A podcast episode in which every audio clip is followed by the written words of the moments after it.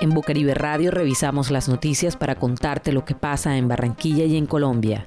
Escucha la revista de prensa de Bocaribe Radio de lunes a viernes por los 89.6 FM y www.bocaribe.net.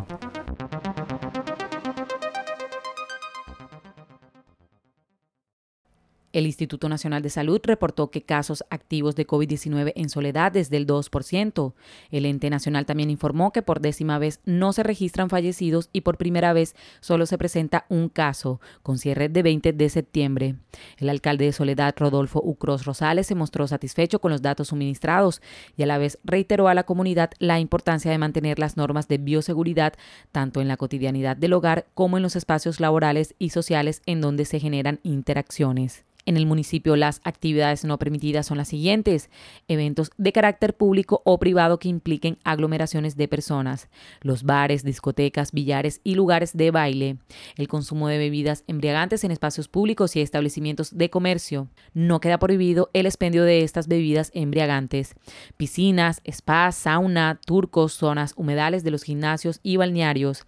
Parques de atracción mecánica y parques o juegos infantiles el ejercicio de actividades deportivas que impliquen contacto físico o que se practiquen en conjunto. Estas son las disposiciones que quedan como no permitidas en el municipio de Soledad. Esta noticia fue tomada del diario Región Caribe Noticias del 23 de septiembre del 2020.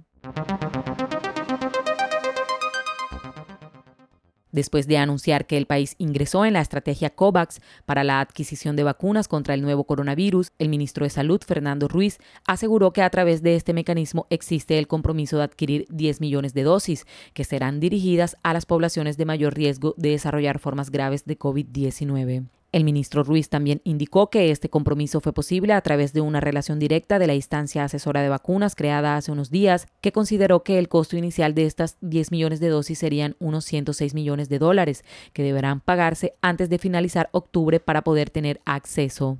De acuerdo con los pronósticos del Ministerio de Salud, se espera que esta vacuna esté disponible en el segundo semestre del 2021, pero se contempla que por negociaciones específicas se puedan tener resultados más tempranos, incluso en el primer semestre del próximo año. Esta noticia fue tomada del periódico El Tiempo el 23 de septiembre del 2020. En Bucaribe Radio revisamos las noticias para contarte lo que pasa en Barranquilla y en Colombia luego de que en el mes de julio el INVIMA ordenara el retiro del mercado de todos los lotes de las tabletas de ranitidina tras detectar nitrosaminas, una sustancia probablemente cancerígena, la autoridad sanitaria extiende esta medida también para el mismo medicamento pero en solución inyectable. El INVIMA explica que las nitrosaminas están clasificadas por la Agencia Internacional de Investigación del Cáncer como probables causantes de cáncer y pueden encontrarse también en el humo del tabaco, en algunos alimentos procesados y en ciertos artículos de aseo. Importante anotar que este medicamento habitualmente es usado en emergencias médicas relacionadas con úlceras gástricas. Esta noticia fue tomada del portal de noticias Caracol Radio el 23 de septiembre del 2020.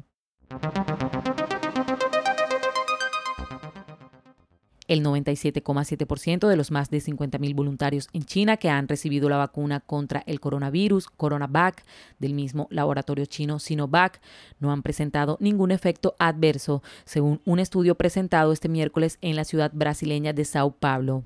Los resultados de los ensayos clínicos realizados en China señalaron que tan solo un 5,3% de los vacunados registró efectos adversos, todos de baja gravedad, según explicó en una rueda de prensa Joao Doria, el gobernador del estado de Sao Paulo, donde también se realizan pruebas con voluntarios de la fórmula. Doria reafirmó también que estudios anteriores indicaron que la vacuna de Sinovac, una de las más desarrolladas a nivel global y que está en la tercera y última fase de pruebas, obtuvo un 98% de eficacia en la inmunización de los individuos que la han recibido. En Brasil, los ensayos clínicos de la fórmula china iniciaron el pasado 21 de julio e incluyen a 9.000 voluntarios de los que 5.600 ya han sido vacunados. Según el gobernador paulista, no han sido registrados efectos colaterales graves en ninguno de los pacientes brasileños. En ese sentido, el director de Sinovac para Sudamérica, Xian Han, subrayó en la rueda de prensa que todos los test apuntan hacia la eficacia de la vacuna y que confía en que el antígeno podrá ser registrado en un corto plazo. Ya en todo Brasil, uno de los países más castigados por la pandemia, al lado de Estados Unidos e India, el COVID-19 ya deja 140 mil fallecidos y más de 4,5 millones de contagios. Esta noticia fue tomada del portal de noticias Blue Radio el 23 de septiembre del 2020.